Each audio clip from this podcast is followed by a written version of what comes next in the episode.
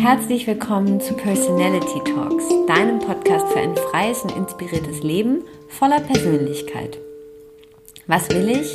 Wer bin ich? Und was brauche ich eigentlich für ein zufriedenes Leben? Tue ich das, was ich liebe?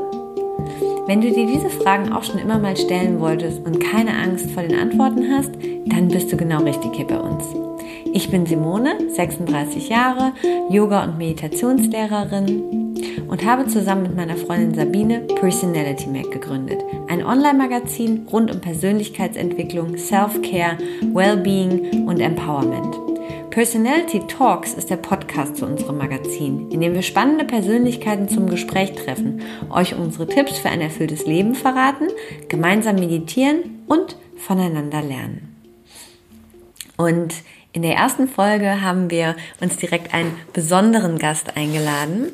Marion Müller ist selbstständige Autorin Weltenbummlerin und Grenzgängerin. Sie macht Kommunikation für internationale Agenturen, ist Creative Director im Bereich Marketing und Werbung. Und Marion hat ihr erstes Buch geschrieben, Das Universum lauert überall, Ayahuasca, eine Reise in die Welt der Möglichkeiten. Marion hat äh, in mehreren Trips Ayahuasca getrunken probiert und ihre Erfahrungen damit gemacht. Sie ist dafür bis an den Amazonas gereist, hat sich auf eine spannende Reise zu sich selbst und in den Dschungel begeben. Und was ihr dort alles passiert ist, was sie erlebt hat, was sie gesehen hat, was sie von ihrer Reise mitgebracht hat, das erzählt sie uns im Interview.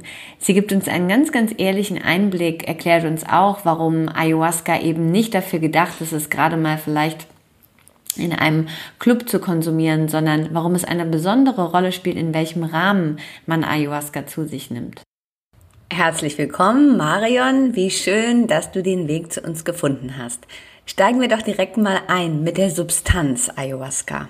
Genau, die Substanz Ayahuasca. Ne? Also wir haben halt in dem Buch halt eigentlich auch gedacht, wie machen wir das denn am besten? Äh, und die Substanz äh, ist ja im Grunde, wenn man sich das mal anschaut, sind zwei Komponenten, die reingekocht sind. Ne? Äh, das eine ist der, die Blätter vom Chacruna-Strauch. Und die Blätter, in den Blättern ist DMT enthalten. DMT ist total halluzinogen. Ne? Wenn man die Blätter jetzt aber so essen würde, wird gar nicht viel passieren weil äh, im Körper gibt es einen sogenannten enzymatischen Vorgang, das ist die Monoaminooxidase, die sogenannte. Und die bewirkt, wenn ich die Blätter jetzt essen würde, dann merkt der Körper, ey, das ist jetzt zu viel DMT, zersetzt das DMT und schwemmt es wieder aus. Und in dem äh, Buch, also in, Buch sag ich schon, in dem Ayahuasca sind aber zwei äh, Komponenten drin, nämlich äh, äh, der Wirkstoff auch von der Liane, also vom Namensgeber von der Ayahuasca. Äh, und da äh, ist äh, ein sogenannter Monoaminooxidasehemmer drin. Was zur Folge hat, wenn man die beiden Komponenten über 8 bis 72 Stunden zusammen kocht, werden die einzelnen Bestandteile aktiv. Du trinkst das ne? und in dem Moment wird das, wird das aktiv. Ne? Das kann durch die Blut-Hirn-Schranke zack hoch und dann bleibt das stundenlang im Körper und dann, und dann geht der ganze Zirkus los. Ne? Und das ist natürlich spektakulär. Und wir haben natürlich vorher viel gelesen, haben uns echt jahrelang darauf vorbereitet, ne? bis wir zu dem Punkt kamen, haben wir gesagt, wir haben, jetzt, wir haben jetzt genug darüber gelesen, wir müssen das jetzt mal machen. Und trotzdem kann man sich nicht darauf vorbereiten, was da kommt. Ich glaube, das ist so ein bisschen wie Kinder kriegen. Ne? Du, hast ja, du hast ja ein Baby, vielleicht kannst du es ja, kannst es ja so ein bisschen nachempfinden. Da erzählen wahrscheinlich auch die Leute viel. Und wenn man dann irgendwie so einen Wurm auf dem Arm hat, man so, oh, das hat mir aber keiner gesagt, wie das irgendwie geht. Und vielleicht ist das ein bisschen bisschen zu vergleichen ja, mit Ayahuasca. Ist man auch so aufgeregt vorher, ne? Ja, vorher. Was auf einen zukommt. Und ja, und du weißt halt nicht, was kommt und in dem Moment, wo die, ne, ich sag mal, wo die Bombe einschlägt, äh, kommst du aus der Sache auch nicht mehr raus, weil dann hast du es im System und dann musst du da auch durch, ne? Das ist die, in dem Moment, wo die Achterbahn oben über die, über die Kurve fährt und dann geht's abwärts und dann, ne, geht's ab in die Loopings. Das klingt jetzt genauso schön wie in dem Buch. Da mhm. ist der mhm. Einstieg ja auch so, äh, so wunderschön, wie du das gerade beschrieben hast. Was ich total spannend fand und äh, was mich die ganze Zeit so begleitet hat. Ich glaube, wenn man das Buch das erste Mal in den Händen hat, dann fragt man sich ja, was ist Ayahuasca? Was passiert da jetzt? Warum fahren diese zwei Frauen nach Brasilien? Warum geben die sich dem Ganzen hin? Mhm. Was ich aber total schön fand, was bei mir die ganze Zeit so mitgelaufen ist, ist, dass ganz schnell von Mama Aya die Rede mhm. ist. Und das holt das Ganze ja so ein bisschen von, zumindest in meiner Wahrnehmung hat das das Ganze so ein bisschen weggeholt von dieser Substanz. Mhm. und hat ja so was sehr so ein Ankommen, ein mhm. Aufgefangen mhm. ja sowas ganz Heimeliges. Mhm. Ist das so? Und mhm. also das ist ein Stück weit so. Also der, die Begrifflichkeit kommt daher. Ne, das haben die, also die indigenen Völker sagen doch oft Mama Ayotze oder Großmutter. Ne?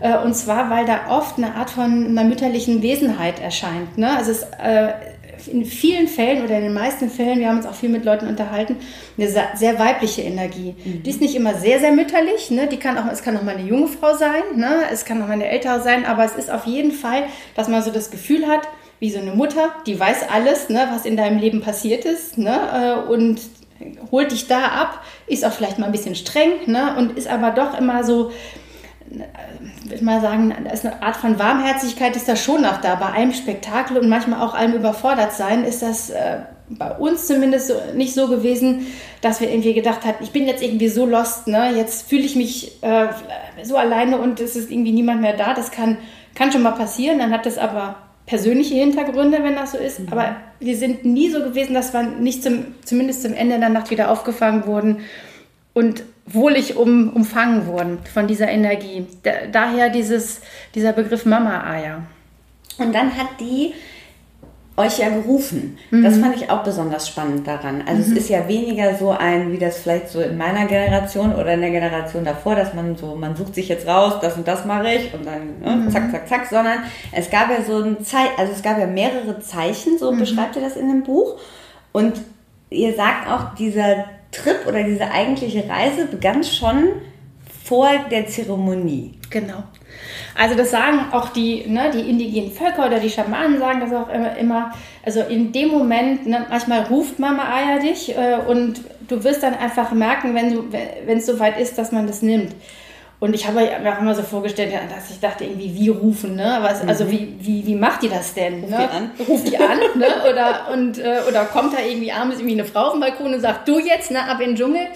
So war es nicht, aber das, äh, es waren immer mehr Zeichen, also auch teilweise ab, absurde. Ne? Also äh, ob das im Internet plötzlich irgendwelche Sachen waren, die da aufpoppten äh, oder Leute uns über den Weg gelaufen sind. Zu dem damaligen Zeitpunkt war das noch gar nicht so en vogue. Ne? Was wird ja immer bekannter, vor allen Dingen in der spirituellen Szene oder auch im Übersee gerade.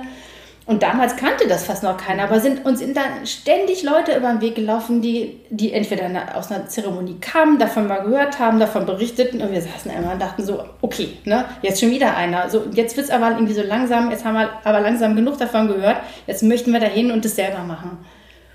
Genau. Und insofern wurde das dann immer, also immer dringlicher und irgendwann war es einfach so, wer bewusst, wir machen das jetzt. Und dann haben wir halt, ne, äh, in unserem Buch äh, beschreiben wir das auch so ein bisschen. Wir sind da über eine Workshopleiterin aus Brasilien, die hat 30 Jahre in München gewohnt, ist dann zurück nach Brasilien. Und die habt ihr in einem Sommercamp kennengelernt. Spannend ja. ja auch, dass du eigentlich, du hattest eigentlich einen anderen Workshop und einen ganz anderen Zweig da gebucht. Ne? Genau. Das ist auch nochmal wieder spannend. Ich habe einen total anderen Zweig gebucht. Ich, hab, äh, ich bin ja eigentlich Werbetexter und Konzeptioner. Mhm und habe dann parallel meinen, äh, meinen systemischen Coach gemacht. Und dann habe ich da eigentlich ne, neurolinguistisches Programmieren, alles, was man so macht, mhm. hypnosystemische Konzepte, geil, geil, geil. Bis ich dann irgendwann mal merkte, dass, dass mich diese ganzen nicht anfassbaren Welten viel mehr interessierten, die irgendwie einen Einfluss auf unser Leben haben oder einen ordentlichen Impact. So, und dann war ich damit beladen von Liebeskummer in Italien in einem, in einem Kloster und, äh, und ich wusste nicht mal, wo oben und unten ist. Es war wirklich furchtbar. Und da lief mir diese Frau über den Weg und äh, erzählte von ihrem Workshop und sagt, naja, dann bist du halt morgen in meinem Workshop. Und ich so, ja, also eigentlich habe ich was anderes gebucht, was erzählt die mir da? Und dann habe ich aber, bin ich meiner Intuition gefolgt, bin da rein und das war so spektakulär, also ne, von Atmen, also Atemtechniken, die einen dann in anderen Orbit katapultiert haben. Und die kam gerade äh, aus einer, von einer Aya-Zeremonie aus Brasilien und hat uns davon erzählt und wir so, okay, was ist das? Und da waren wir so langsam so ein bisschen angefixt. Ne? Das war das erste Mal, dass wir davon gehört haben. Dann hat die uns auch so ein bisschen von diesem ganzen, ihr werdet gerufen, wenn es soweit ist, ne? und hat uns da so ein bisschen, hat so ein bisschen den Samen gelegt. Das hat dann aber noch ein paar Jahre gedauert, bis wir gesagt haben, okay, wir machen das jetzt. Also wie, wie so rationale Europäer, wir mussten erstmal irgendwie alles abklappern ne? und uns mhm. sicher sein, ne? dass man auch die Kontrolle irgendwie über alles hat, ne? dass wir irgendwann mal die Kontrolle verlieren würden. Das war uns gar nicht so in dieser Tragweite so klar, aber das ist dann halt irgendwann in den Nächten passiert. Aber bis dahin mussten wir uns erstmal so ein bisschen auch äh, informieren darüber. Das mit genau. der Kontrolle, das ist ja auch, da gehen wir auch später nochmal drauf ein, mm. finde ich. Das taucht ja auch immer wieder so auf. Warum ist Ayahuasca eben nicht dafür gedacht, dass man es in Berlin, im Berghain mal schnell ausprobiert? Mm.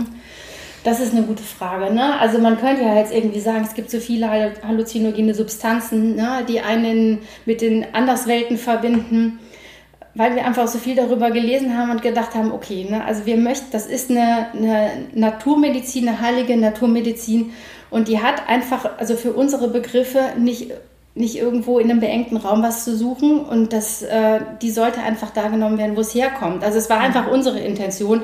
Klar muss das jeder für sich selber dann irgendwie auch bestimmen, aber wir sind danach einfach auch dafür belohnt worden, dass wir das getan haben, weil ähm, das kleinste gemeinsame Vielfache, was man in diesen Nächten hat, ist, jeder fährt dann natürlich seinen eigenen, äh, seine eigene Team und seine eigenen Trips. Aber das kleinste gemeinsame Vielfach ist, wenn du rausgehst, ne, du guckst in den Wald und ich war wie vom Donner gerührt. Du hast halt, ne, die, es ist pechschwarze Nacht und die Natur erstrahlt in den knalligsten Farben und zeigt dir ihre Verbundenheit mit uns. Also untereinander, ne, kleine Fäden zwischen den Bäumen, ne, die, die Wurzeln und alles funkelt und strahlt. Und das hat man einfach dann in so einem, ne, äh, in so einem beengten Raum nicht. Und das zweite wichtige Ding ist einfach Set und Setting. Ne? Mhm. Also es ist wirklich extrem wichtig und das, äh, ich werde nicht müde, das jedem zu erzählen, der sich dafür interessiert. Schaut einfach, dass ihr ne, ein gut, erstmal ein gutes Setting bei euch habt. Ne? Wo steht ihr? Wo soll es hingehen? Dass ihr einen guten Schamanen habt, ne? dass ihr euch gut aufgehoben fühlt, weil ne, die, ihr müsst irgendwann die Kontrolle abgeben oder man muss die Kontrolle abgeben. Und dieses ganze Drumherum, das Setting dort in Brasilien, die mal locker, ne, wo wir drin, wo wir die Zeremonie gehalten haben, die 50, 60 Leute, die mit uns in dem Pavillon äh, waren, der Schamane, der die Zeremonie geleitet hat, die Musik, ne, das Drumherum, äh, der Regenwald, das hat alles einen Impact auf die Erfahrung mhm. ne, und auch auf die Bilder, kommen, die kommen. Deshalb ist mein Tipp, ne, falls ihr euch dafür interessiert oder man sich dafür interessiert, äh, macht das einfach da. Am besten, wo es geht in der Natur und am besten noch da, wo es herkommt. Das heißt, das Setting und all das drumherum ist es auch, was es zu einer spirituellen Reise macht. Absolut. Also nicht nur sozusagen mhm. die Substanz oder ist Substanz eigentlich der Heiltrunk? Ich musste immer so an Heiltrunk. Also es ist gar nicht das alleine. Es ist dieses ja. ganze drumherum, es, äh, was ja. mit reingeht. Ja, genau. Und ihr schreibt auch, ähm, ihr habt vorher für euch ja ganz klar festgelegt, also es geht nicht ums Wegbeamen genau. oder sich mal kurz, was mhm. man vielleicht dann ja im Berghain eher so als Idee hat, wenn man eine hat. Kann man sondern auch machen, es ne? geht, Genau, sondern mhm. es geht um diese, es ging um die spirituelle Erfahrung, mhm. die ihr machen wolltet. Genau. Und dann haben sich aber vorher das fand ich auch so wahnsinnig spannend und das fand ich so toll, dass ihr das auch so erzählt habt. Es haben sich vorher so Horrorszenarien immer wieder so zusammengebraut. Du da meinst, kannst du vielleicht nochmal erzählen, was der Arschengel ist. Das fand ich auch sehr schön. ja, der Arschengel, also im Grunde ähm, gibt es einfach in unser aller Alltag Leute, die uns unsere Sachen spiegeln. und, äh, und die hat jeder von, von uns, also Leute, die einen aufregen ne? und äh, die, die, einem, ne? wo man irgendwie denkt, so, oh, muss das jetzt irgendwie gerade jetzt sein oder was möchte der von dir oder von mir? Und das sind meistens äh, Leute, die einem die eigenen Themen spiegeln. Ne? Äh, und ähm, in, in dem Fall, was, was wir jetzt in dem Buch beschrieben haben, also Dorin hatte andere Arschengel als ich, äh, war das meine, meine Pediküre-Frau, die aus Brasilien kam. Und äh, die hat mir also wirklich äh, Horrorszenarien erzählt, nachdem ich ihr so erzählt hätte, was wir vorhaben, weil ich wollte mir die, die Nägel Copacabana tauglich machen und dachte irgendwie, wenigstens an den Füßen kann ich es dann mal probieren. Und da erzählte die von ihrer Freundin, die auch irgendwo, ich weiß gar nicht, was die im Dschungel gemacht hat, ne, irgendwas getrunken hat. Dann, ne, die hat Haus, Hof, Kinder verloren, ist mittlerweile auch verstorben. Und ich saß in diesem Sessel und dachte irgendwie, was erzählt die mir denn da? Ne? Also die jagt mir Angst ein. Ne? Und bin ich wirklich jetzt so doof, das zu tun und da auf irgendwas reinzufallen und vielleicht sollte ich doch nicht meiner Intuition folgen ne? und vielleicht hat die ja irgendwie recht und also es gab einfach ein paar sehr, sehr schräge Momenti äh, im, äh, in dem Vorgeplänkel. Die Arschengel, die haben wir ja alle.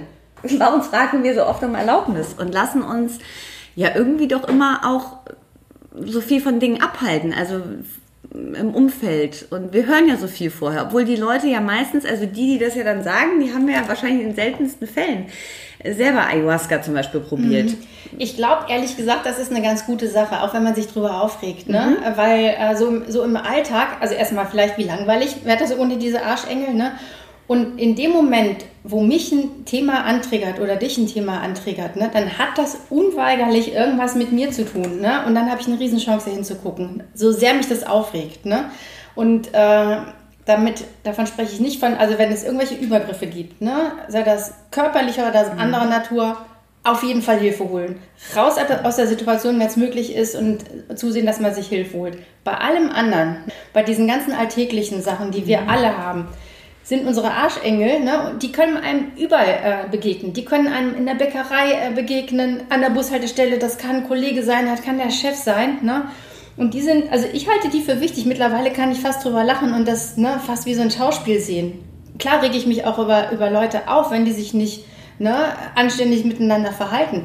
Aber trotzdem versuche ich es immer als Chance zu sehen, zu sagen, der zeigt mir jetzt irgendwas. Weil wenn, der, wenn das was bei mir antriggert ne, und ich in Resonanz gehe, muss das unweigerlich irgendwas mit meinen Themen zu tun haben. Und dann sehe ich es irgendwie als Chance. Und ähm, genau. Und wie gesagt, ich glaube nicht, dass irgendein Arschengel äh, um Erlaubnis fragt. Ne? Die kommen mhm. in dein Leben gepurzelt und die kommen in einer Art und Weise, wie man das am allerwenigsten erwartet um uns immer wieder was zu zeigen, was mhm. zu sagen, auf irgendwas hinzudeuten, wo wir hinschauen müssen. Genau, ne? Und ja dann ist ja deine Entscheidung, ob du das machst oder, äh, oder nichts. Ne? Und man mhm. kann ja dann irgendwie nochmal und nochmal nochmal hinschauen. Wenn man irgendwie Bock hat, ne, so ein Thema dann nochmal zehnmal anzuschauen, ne, äh, dann kann man das auch nochmal zehnmal machen. Das kann ja auch sein, dass man sich da reinfallen lässt und sagt, das finde ich jetzt irgendwie geil mit dem Schmerz oder mit der Wut. Ne? Das könnte ja eine unbewusste Sache sein, dass mhm. man das vielleicht nochmal möchte, weil Wut, Angst, ne, das kann das kann extrem süchtig machen. Also das ist auf den ersten Blick vielleicht schwer zu verstehen, aber manchmal kann man süchtig werden nach einem Leben, was einem vielleicht gar nicht behagt. Ne? Äh, weil das wahnsinnig was in Bewegung setzt ne? Im, im System. Ne? Da kommt Adrenalin und weiß ich nicht, Cortisol und weiß der Teufel was. Ne? Und man fühlt sich wahnsinnig angetrieben, ne? Äh, vielleicht auch mal negativ, dass man irgendwie denkt, brauche ich eigentlich gar nicht. Ne? Und trotzdem äh, kann es sein, dass du irgendwie denkst, ich spüre mich da jetzt. Ne? Und das, das ist ein ganz schönes Gefühl, was ich nochmal haben möchte. Also vielleicht diese Trauer nicht, aber irgendwie dieses ne, angetrieben sein was verrückt ist. Die, das war auch eine Stelle im Buch, die ich mehrmals gelesen habe, muss ich sagen. Dieses, dass wir danach süchtig werden, mhm. wenn wir in so einer Verhaltensweise oder auch wenn wir uns jetzt zum Beispiel jeden Tag aufregen oder jeden Tag meckern, dass wir das irgendwie, ne, also mhm. dass es einen Mechanismus gibt im Körper, der das dann immer wieder oder auch im Geist, der es immer wieder abspielt, der es immer wieder dahin, dahin holt, ja fast schon. Genau.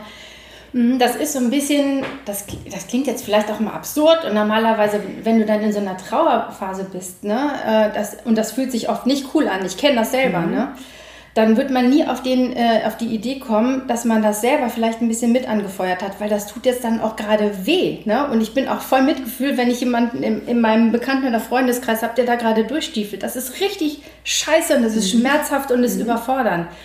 Und trotzdem ist das so, dass wir ein Stück weit eine Art... Ähm, Gewohnheitstier sind. Ne? Dann, dann, sind wir gewohnt, das zu tun ne? und vielleicht auch gewohnt, zum Beispiel über ein Drama Aufmerksamkeit zu kriegen. Und das kann in dem Moment ja ein gutes Gefühl sein, zu sagen, wie oh, Simone oder Marion, ne? also äh, ist schön, dass du, ne, dass du da bist und dass du mir jetzt irgendwie hilfst oder dass ich deine Aufmerksamkeit kriege. Äh, und das ist in dem Moment, kann das ja balsam auf die Seele sein. Ne? Man muss halt einfach immer nur gucken, wo, so, wo komme ich her und wenn ich mich davon abhängig mache, ne, dann ist man ganz schön in der Scheiße. ne? Weil das ist wirklich, äh, weil dann gibst du quasi die Macht ab für dein Leben und für das, was, was du tust und bist immer davon abhängig, dass dein Gegenüber irgendwas für dich tut oder ne, irgendwas mit dir veranstaltet, in Anführungsstrichen. Jetzt steht im Buch, ähm, relativ am Anfang beschreibst du du blickst auf eine recht lange Historie an Fragen zurück. Mhm. Hast, du schreibst sogar bereits kurz nach dem Schlüpfen und du hast dann viele Dinge gemacht, um zu suchen und rauszufinden. Yoga, Meditation, Coaching, so mhm. all diese, diese Dinge. Mm, und deiner ähm, Co-Autorin oder Partnerin, der Doreen, der ging es vielleicht genauso. Aber was war am Ende, würdest du sagen, und ihr habt euch ja mehrere Jahre dann damit auch beschäftigt, bis es soweit war, was war am Ende so stark, dass ihr euch in diesen Flieger gesetzt habt mhm. und dann zusammen mit 60 Menschen euch erstmal ja die Seele aus dem Leib gekostet ja. habt, kann man ja so sagen. ja. Was war, das wusstet ihr vielleicht noch nicht, aber mhm. was war der so tatsächlich der letzte Impuls auch, das zu machen? Also wann das wirklich bei uns beiden Klick gemacht hat, das kann ich jetzt gar nicht auf so einen Tag begrenzen. Also wir, wir haben uns viel darüber ausgetauscht, wir wussten irgendwann beide, wir machen das jetzt. Das gab jetzt keinen Tag X, wo ich sagte, äh, wo ich sagen könnte, am 3. September 20.15 Uhr war das und das und dann haben wir es entschieden, sondern es war ein Stück weit ein Prozess und irgendwann ist wie so das Fass, was übergelaufen ist, wussten wir so, wir müssen das jetzt machen. Ne? Äh, also jetzt ist, jetzt ist das Ding da, jetzt reicht, dass wir darüber äh, gesprochen haben und wir hatten dann parallel auch schon mal angefangen, nach Camps zu suchen. Mhm. Dann hat Vittoria in, mhm. in dem Buch, die hat sich gemeldet und ähm, weil die, wir die auch mal kontaktiert hatten und gedacht haben, okay, wenn wir das jetzt machen, ne, wo könnten wir das denn machen? Weil wir brauchen vertrauenswürdigen Platz. Ne? Wir sind auf erstmal, das ist eine totale, ein totaler Kontrollverlust. Wir sind auf der anderen Ecke von der Weltkugel. Ne? Ähm, da können wir nicht mal irgendwie einen Anruf rufen und sagen, so, das war's jetzt, ne? komm mit dem Taxi vorbei, da mit dem Rettungswagen. Du bist da mitten im Dschungel und äh, da braucht man einfach vertrauensvolle Eckpunkte. Und die haben wir irgendwie peu à peu gekriegt. Mhm. Ne? Das war halt über sie, dass, dass sie sagte, okay, wir haben da, ich habe da ein Camp, da komme ich übrigens gerade her. Ne? Und da kann man irgendwie nur hin, äh, wenn man schon mal eine Zeremonie gemacht hat. Ich kenne die Leute, ich kenne den Schamanen, ich weiß, wer das Zeug gebraut hat. Also die Location ist, ist, ist super, das ist mitten in der Natur äh, und die Begleitung ist top. Und da waren wir schon mal beruhigt, weil wir mhm. einfach die wichtigen Eckpunkte, die für, die für uns wichtig waren, zu sagen, wir fahren da jetzt hin äh, die waren schon mal so gesteckt. Ne? Da hat man dann so ein bisschen Sicherheit ge äh, gehabt, wo man so dachte, okay, wenn es jetzt wirklich arg wird in den Nächten, wissen wir, wir sind irgendwie gut aufgehoben in, in, äh, in dieser Energie, mhm. die dann auch da in diesem Dorf ist, ne? in diesem Camp. Aber gab es ein Ereignis bei euch beiden oder gab es eine Frage bei euch beiden zu dem Zeitpunkt schon oder war es mehr dieses, sie hat gerufen, es gab, also Mama Aya hat gerufen, es gab immer mehr Zeichen, das auszuprobieren, war es mehr das oder? Ja, das wäre mehr das. War mehr ne? das. Es mhm. war dann irgendwann ist der, Sa äh, der Same äh, ist gesät worden ja. und dann hat er einfach Früchte getrieben. Ne? Und bei uns war das irgendwie relativ langsam. Es hat dann irgendwie ja. noch zwei, drei Jahre hat das irgendwie, glaube ich, gedauert oder vier, ich weiß nicht genau. Äh, aber das war, das war ein Prozess. Ne? Mhm. Also die hat uns davon erzählt und dann saß das erstmal. Und dann haben wir gedacht, okay, das ist ja irgendwie spannend, irgendwie machen wir das. Äh, und dann hat es aber noch äh, ziemlich lang mhm. gedauert. Das war wirklich ein Prozess. Das hat nicht irgendwann mal bei uns beiden Klick gemacht, und, sondern irgendwann war es da und dann ähm, ist die Entscheidung gefallen, wir machen das jetzt. Und du sagst, Set-Setting, das spielt eine große Rolle. Wie kann man sich das, im Buch bekommt man einen wunderschönen Eindruck davon, auch das ist ein Grund, das Buch zu lesen, aber wie können wir uns das vorstellen? Also wie können wir uns diese Szenerie, den Ablauf vorstellen mhm. und warum war, seid ihr aus wie die Tennisspieler und warum brauchte man so viele Decken? Okay, also Set und Setting. Erstmal ist wichtig, mit welcher Voraussetzung fahre ich dahin? Ne? Also gibt es irgendwelche Vorbelastungen, die wichtig auch für den Schamanen sind und auch teilweise Ausschlusskriterien, um das zu tun? Also ne, das war schon mal irgendwie gut, dass mhm. die von dem Camp aus vorher die richtigen Fragen gestellt haben, dass die gefragt Noch haben. als ihr in Deutschland wart. Als wir in Deutschland mhm. waren. Ne? Da gab es Fragen. Habt ihr, wo steht ihr gerade? Ne? Mhm. Gab es psychische Vorerkrankungen? Mhm. Nehmt ihr gerade Medikamente? Habt ihr schon mal Erfahrung mit DMT oder mit, mhm. äh, mit Substanzen? Habt ihr die gerade gemacht? Ne? Mhm. Äh, und dann gab es halt irgendwie auch ähm, Hinweise darauf, wenn man jetzt dahin fährt, ähm, macht auf jeden Fall eine Diät vorher. Das haben mhm. wir einen Monat vorher gemacht. Keine, kein Zucker, kein Alkohol, kein äh, Fleisch, kein, kein Sex. Mhm. Also wir haben einfach unser System gut darauf vorbereitet. Ne? Mhm. Das war das eine. Und das andere ist halt einfach, Ausschlusskriterien können äh, neben einer, zum Beispiel einer Schizophrenie ne, mhm. oder psychischen äh, äh, Krankheiten können sein, Diabetes. Und es ist immer gut, wenn man sich ein Camp aussucht, dass der, derjenige fragt ne, und die richtigen Fragen stellt. Ne, und das alles einfach vorher abklärt und äh, nicht vielleicht in der Nacht erst merkt, hoppla, ne, derjenige hat ja Medikamente genommen, jetzt äh, schießt das DMT ein und derjenige hat vielleicht irgendwie körperliche Beschwerden ne? oder ne? durch Monoaminooxidasehemmer in den Medikamenten schießt das Ganze in die Höhe mhm. und du hast einen Serotonin-Flash. Ähm, genau, das ist wichtig.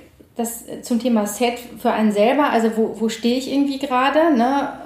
Äh, und das Setting an sich ist auch einfach wichtig. Äh, und wie kann man sich das genau vorstellen? In unserem Camp war das so, dass wir halt da angekommen sind. Dann haben die uns erstmal gezeigt, wo findet das Ganze statt. Das ist in Mallorca, das ist ein Pavillon, das ist zu allen Seiten offen. Ne? Da wussten wir, es gibt 60 Leute in dem Pavillon, ne? die nachts mit uns gemeinsam reisen. Viele, ne? Sehr, sehr viele. Das ne? hatte ich mir kleiner vorgestellt. Mhm. Mhm. Also es gibt Einzelzeremonien, ne? wo mhm. du eins zu eins mit dem Schamanen ah. bist. Mhm. Es gibt auch Zeremonien, wo nur der Schamane äh, die Substanz nimmt. Ah. Aber mittlerweile ist man da dazu übergegangen, dass der Suchende äh, auch die Substanz nimmt und man sich mhm. gemeinsam in die Anderswelten begibt diese ganze Energie, die mit diesen 60 Leuten in dem Pavillon da ist, ne, das hat auch einen extremen Impact auf das, äh, auf das eigene, das eigene Erfahren, ne? weil das sind ja Energien, die in dem Raum sind, die schwingen schon irgendwie mit. In, bei uns war das so, dass auf der einen Seite der Mallorca die Mädels saßen, auf der anderen Seite die Jungs. Warum hat man das irgendwie getrennt? Weil man manchmal halt auch mit Beziehungsthematiken ne, äh, dahin kommt. Und wenn man halt in, in so einer Vision ist, ne, oder vielleicht sich gerade ich sage jetzt mal, auch im Trip befindet, mhm. ne? kann es halt irgendwie sein, dass man sich spontan in alles verliebt, was in dem Pavillon da ist. Ne? Und dann sind das Übersprungshandlungen. Bei mir war das irgendwie so. Ne? Ich hätte alle geheiratet. Ne? ne? Ich hätte die Jungs geheiratet, ich hätte die Mädchen geheiratet, die Bäume vorher, ne? ich hätte die Kolibris, ich war schockverliebt in alle. Damit das nicht irgendwie so ein bisschen durcheinander kommt, macht das irgendwie Sinn, dass das halt auch, also für mich macht das Sinn, ja. Äh, dass das Ganze getrennt ist oder für uns hat das Sinn gemacht. Und allein auch mal als Frau diese, diese Frauenpower, ne, diese Geballte dazu erfahren ne, äh, und eingebettet zu sein, neben der mütterlichen Energie von der Substanz, ne, in so eine mütterliche auch Frauenpower und gemeinsam helfen, ne, da gemeinsam durchgehen, äh, das war schon sehr speziell und äh, wirklich besonders. Warum hat man weiße Klamotten an? Das hat mehrere Gründe. Zum einen, zum einen ist das halt so, so ein bisschen Respekt zollen, der ähm, der Größe der Zeremonie mhm. und auch der Feierlichkeit der Zeremonie mhm. ne, äh, gegenüber. Und das hat auch eine praktische Komponente, weil das findet abends im Stock du, äh, Dustern statt. Da ist nicht viel Licht und da ist es im Dunkeln schon mal leichter, dass man erkennt, wo liegen die anderen jetzt gerade oder wo sitzen die. Und wenn man halt äh, in der Zeremonie ist, dann ist man, sind die Sinne wahnsinnig auf Alarm gebürstet. Ne? Also da hört man die Ameisen trapsen und die Schmetterlinge fliegen. Mhm. Und da ist allein schon, wenn man, wenn jemand nah an dir vorbeigeht, hat man das Gefühl, als streicht dir jemand über die Haare oder streicht an dir vorbei, obwohl der vielleicht einen Meter hinter dir vorbeigeht. Deshalb ist es gut, dass man sich im Dunkeln erkennt, wo man da liegt. Mhm. Ne? Äh, und wir sahen aus wie Tennisspieler, weil wir hatten uns, wir hatten uns zwar vorher dann, äh, hatten wir die Information bekommen, zieht euch bitte weiße Zeremonieklamotten an haben wir dann irgendwie auch gemacht. Allerdings waren, waren die ganzen Leute, die dann da drin waren, also wir waren halt irgendwie aus Deutschland, die hatten halt einfach irgendwie ein anderes Equipment am Start als wir. und die waren wahrscheinlich in Brasilien auf dem Markt, wir waren in Deutschland am Markt und hatten halt irgendwie ja. weiße Jeans oder weiße, ne, weiße Blusen und weiße, weiße Röcke an. Und die sahen, waren halt einfach so ein bisschen besser ausgestattet und hatten dann halt einfach, es waren dann Weine Klamotten und Federn in den Haaren und Kettchen und Kristalle und weiß der Teufel. Und da waren wir so als Neulinge so ein bisschen auch von den Klamotten rationeller unterwegs. bisschen klassischer. Und dann geht es relativ schnell auch um das Thema äh, der Entleerung. Vorne mhm. raus und hinten raus. Mhm. Und ich konnte eine große, ähm, also als ich das so gelesen habe, und mich, man fragt sich ja automatisch, wäre das was für einen, warum macht man das, warum tun das Menschen, würde man das auch tun, wovor hätte man Angst? Und ich konnte eine Angst ähm, sehr gut mit der Doreen teilen, nämlich die Angst, dass man sich vor versammelter Mannschaft entleert. Ja. Was aber ja trotzdem auch, weil das war zum, war zum Beispiel meine größte Geburtsangst, mhm. dass man sich so, also, dass man sich entleert, während jemand dabei ist. Mhm. Und das Spannende ist aber, dass einem das finde, also ich finde, ihr nehmt einem das im Verlauf der Lektüre sehr gut. Oder sagen wir mal so, das Thema kommt einem so ein bisschen näher, mhm. weil ja all diese Entleerung etwas damit zu tun hat, Dinge loszulassen, Ängste aufzugeben und das Allerspannendste daran ist ja, dass ihr jedes Mal wusstet, also zumindest wenn ihr äh, brechen musstet, wenn ihr kotzen musstet, wusstet ihr jedes Mal, worum geht's. Ja. Kannst du das nochmal? Ja. Weil das ist ja, das ist ja Wahnsinn. Ja. Also, dass man sozusagen, ne? Dass ich habe das da, weiß. ich da tatsächlich auch, oder wir haben da beide nicht mitgerechnet, ne, mit, mit äh, dieser Art von, von Entleerung oder auch wie das dann da passiert. Also wir hatten beide vorher, ne? also du redest vielleicht noch ein bisschen stärker als ich, diese Angst davor, sich vor versammelter Mannschaft in die Hose zu machen. Ich glaube, das ist vielleicht auch so eine Urangst und Ja. das ist auch extrem mit äh, Scham. Scham äh, verbunden und dann diese weißen Klamotten und also wir haben wirklich Ja. schlimmste Bilder vor dem inneren Auge gehabt. Und das wurde uns aber tatsächlich in diesen Nächten so ein bisschen genommen, weil das ist so ein kleinstes gemeinsames Vielfaches. Alle müssen irgendwie spucken, ne? Und äh, das ist das eine. Und selbst wenn es passiert wäre, also einem Kumpel von uns ist das ja ein Stück weit passiert, das erzählen wir dann auch später noch. Ähm, und was, als das passiert ist, ist nichts Schlimmes passiert. Ne? Also das war dann halt einfach für uns, also der hat für uns quasi diesen, diesen Job erledigt. Ne? Äh, und ähm, das war gar nicht so schlimm. Ne? Sagt er dann auch selber. Es ist, es ist passiert und keiner hat irgendwie gelacht, sondern alle waren voll Mitgefühl und haben halt gedacht, ja, passiert. Ne? Und das ist also ein extrem wichtiger Teil von, von, dem, äh, von dem ganzen Spektakel und von dem ganzen Erleben, nämlich dass man sich entleert. Und tatsächlich war das bei, ich würde mal sagen, bei 98 Prozent der Leute so, also wenn du spucken musst, äh, ähm, weißt du in dem Moment ganz konkret, welche Themen du loslässt. Und es ist auch gar nicht so eklig, wie das jetzt so klingt, ne? weil man mir jetzt irgendwie sich vorstellt, da sitzen 60 Leute in dem Pavillon und, äh, und jeder bricht. Ne? Da- Das ist nicht wie so eine äh, riesen Magen-Darm-Grippe, sondern ähm, das passiert halt und es hat in keinem Moment komisch gerochen. Oder es war, es war auch für uns in keinem Moment komisch, sondern oft auch eher eine Erleichterung, dass es endlich raus konnte. Ne? Manchmal hat man sich auch eine Stunde mit irgendwas rumgequält und gedacht, ah, ich schaff's jetzt irgendwie noch ohne es zu brechen. Vielleicht geht's ja auch irgendwie so. Und in dem Moment, wo man es rausgelassen hat, wusste man einfach, jetzt kann's gehen. Jetzt ist es gegangen, jetzt ist es raus. Ne? Und das war eine extreme Erleichterung oft. Und am Anfang habe ich mir auch, auch vorgenommen, also ich werde es auf jeden Fall irgendwie noch bis aufs Klo schaffen. Das war so 50 Meter weg. Ne? der Kotzeimer steht zwar direkt neben mir, ne, und das, wir haben dann auch am Anfang gedacht, was, was stehen denn hier so viele Eimer rum, ne? Also was machen die denn hier, bis ich mal geschnallt habe, das sind gar keine Mülleimer, das sind Kotzeimer, ne? Äh, und da haben wir auch schon gedacht, aber das, die stehen wahrscheinlich jetzt nicht ohne Grund hier. Klar, wir hatten uns vorher auch erkundigt, ne, dass das auf jeden Fall mit einem Reinigungsprozess einhergeht und auch, dass man auch Durchfall äh, bekommt äh, und irgendwie war das alles gar nicht so schlimm. Das ist alles, das ist alles im Vergleich zu dem Spektakel und den Visionen kamen, die wirklich echt wunderschön waren. Manchmal anstrengend, aber auch wirklich wunderschön. War das irgendwie so ein Nebeneffekt und der ist irgendwie so durchgerutscht, so ein bisschen. Ne? Und der war nicht schlimm. Also ich höre viel, auch jetzt, wo du das sagst, Simone, dass wenn ich das erzähle, dass ganz, ganz viele Leute äh, um mich herum sagen, also mit dem Kotzen, ne, das, das kann ich nicht. Ne? Äh, Und verstehe ich, ne? weil es ist unangenehm. Für mich ist, ist das im Alltag auch unangenehm, wenn ich, wenn ich spucken muss und ich mache das auch nicht gerne. Und doch ist es ähm, ein wichtiger Teil des, des ganzen Spektakels gewesen. Was ich auch spannend finde, ich bin ja in der Werbung unterwegs und ich habe immer so äh, erwartet, dass wenn ich das erzähle, wie, wie die Leute darauf reagieren würden. Und das sind ja extrem viele echt super süße, coole, offenherzige, inspirierende Leute, mit denen ich arbeite. Und dann habe ich mir immer so vorgestellt, wenn ich das erzähle und ich mache das, erzähle das manchmal wie so einen guten Werbespot oder wie so eine griechische Dramaturgie, ne, mit äh, ähm, da ist eine Anfangsenergie und dann gab es irgendwie äh, äh, einen Aufbau und dann hat es, äh, gab es eine äh, Katalyse ne? und dann äh, hat sich dann alles entspannt. Und die meisten, die ich dann äh, höre, sagen so, ja, ey, das ist ja total spannend, aber ich könnte das nicht. Dieses Kontrolle aufgeben, das geht nicht, ne? Die Kontrolle.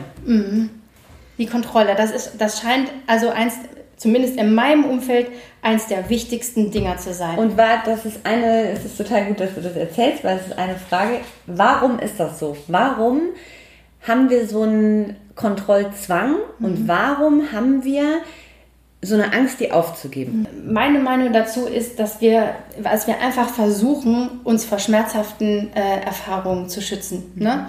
Und das versuchen wir ja, also wir haben alle unsere Erfahrungen gemacht und dann äh, unser System ist ja dann einfach so, dass man immer so guckt, wie, äh, wie hat das in der Vergangenheit funktioniert und da reagieren wir oft ähnlich ne, auf, äh, auf vielleicht irgendwie gleiche Inhalte, um dann mal zu gucken, das hat in der Vergangenheit so funktioniert ne? Mhm. und dann versuche ich das in der Zukunft oder jetzt irgendwie nochmal, weil es hat ja irgendwie mhm. schon so gut funktioniert. Und wenn wir mal ehrlich sind, wir haben auch in unserem Alltag überhaupt keine Kontrolle über alles. -mm. Ne? Also wir bilden uns das vielleicht ein, dass wir das haben, aber wir haben es nicht. Ne? Also ich könnte jetzt hier irgendwie hier, hier rausgehen und von der nächsten U-Bahn oder von, der, von der nächsten Bahn überfahren werden. Und dann kann ich noch so viel kontrollieren, ne? Aber das habe ich einfach nicht unter, unter Kontrolle. Mm Und ich, die Sehnsucht danach ist halt einfach wirklich groß und ich glaube, das hat einfach was mit Selbstschutz zu tun, ne? Mhm. dass ich nicht verletzt werde, dass die, die ich lieb habe, nicht verletzt werden und man versucht einfach alles, dieses ganze drumherum irgendwie zu schützen in seinen Möglichkeiten. Mhm. Ne? Und also das Heilsame dann auch zum Beispiel an den Nächten war, in dem Moment, ne, wo wir haben auch oft Sachen gehabt, wo wir kämpfen mussten ne, in, in, den Nächten, wo das unangenehm wurde, ne, wo wir unseren Kram gespiegelt bekommen haben, unsere eigenen hinderlichen ähm, Glaubensmuster oder auch Verhaltensweisen. Und dann hat man irgendwie selbst in den Nächten so das Gefühl, ich muss da jetzt von mir aus von, bei Rechtfertigung oder ich, ich muss da jetzt irgendwie gegen ankämpfen. Und in dem Moment, wo es nicht mehr anders ging, ne, und dann musste ich spucken, ne, weil ich irgendwie dachte, ich muss das doch, ich muss dem doch irgendwie standhalten, ne. Und auch in den Nächten war das so, dass ich dachte, wenn ich jetzt irgendwie loslasse und die, und die Kontrolle loslasse, dann sterbe ich, ne, oder also mhm. oder irgendwas anderes passiert. Und in dem Moment wo ich die Kontrolle losgelassen habe, wurde es einfach super. Ne? Also für mich wurde es super. Ich bin so aufgefangen worden ne?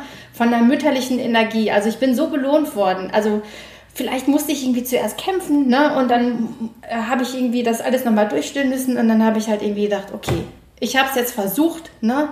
Ich habe mir das irgendwie angeguckt, wie ich irgendwie funktioniere und ich lasse es jetzt los, weil ich kann nicht mehr. Ja, in den Nächten konnte ich teilweise nicht, äh, nicht mehr. Ich musste das einfach loslassen, dann konnte es gehen und dann wurde es auch wunderschön. Ne? Und äh, das ist so ein bisschen, eine Lehrerin von uns hat immer gesagt, pass auf, sieh, da, sieh zu, weil wenn es in den Nächten auch echt anstrengend wird. Stell dir vor, du bist so ein Stein ne, in so einem Wasserfall ne, und da prasselt die ganze Zeit, da prassen Wassermassen entgegen, ne? Und du versuchst dem einfach Strand zu halten und das ist anstrengend. Und in dem Moment, wo du vielleicht mit dem Strom gehst, ne? Und es entspannt, dann, äh, dann kann es auch leichter werden. Mhm. Ne? Und dann kamen auch oft die Erkenntnisse, ne? Und die kamen nicht nur in der Nacht, die kamen auch teilweise wirklich noch Monate später, ne? Also wenn man mal von so einer Nachhaltigkeit spricht, man sagt immer bei Ayahuasca, dass das noch so ein bestimmt halbes Jahr irgendwie so eine Art Impact hat, ne? wo dann Informationen kommen. Und das ist nicht so, dass man ein halbes Jahr dann in einem Trip ist, sondern dass man dann oft im Alltag irgendwie so denkt, wo kommen die Erkenntnisse jetzt irgendwie her? Das ist ja spannend, ne? Oder es kommt dann ein Gedankenblitz oder eine Erinnerung an irgendwas und dann in dem Moment denkt, ah, okay, ne? Danke, ich erinnere mich nochmal an irgendwas, was vielleicht in der Nacht war. Das hilft mir jetzt in diesem Moment. Und das hat sich verstärkt, weil ich, ich also so beim Lesen habe ich mir, wir haben uns ja vorher noch nie gesehen, kennen uns nicht, ich kenne deine Partnerin nicht, mit der du das gemacht hast, deine Freundin.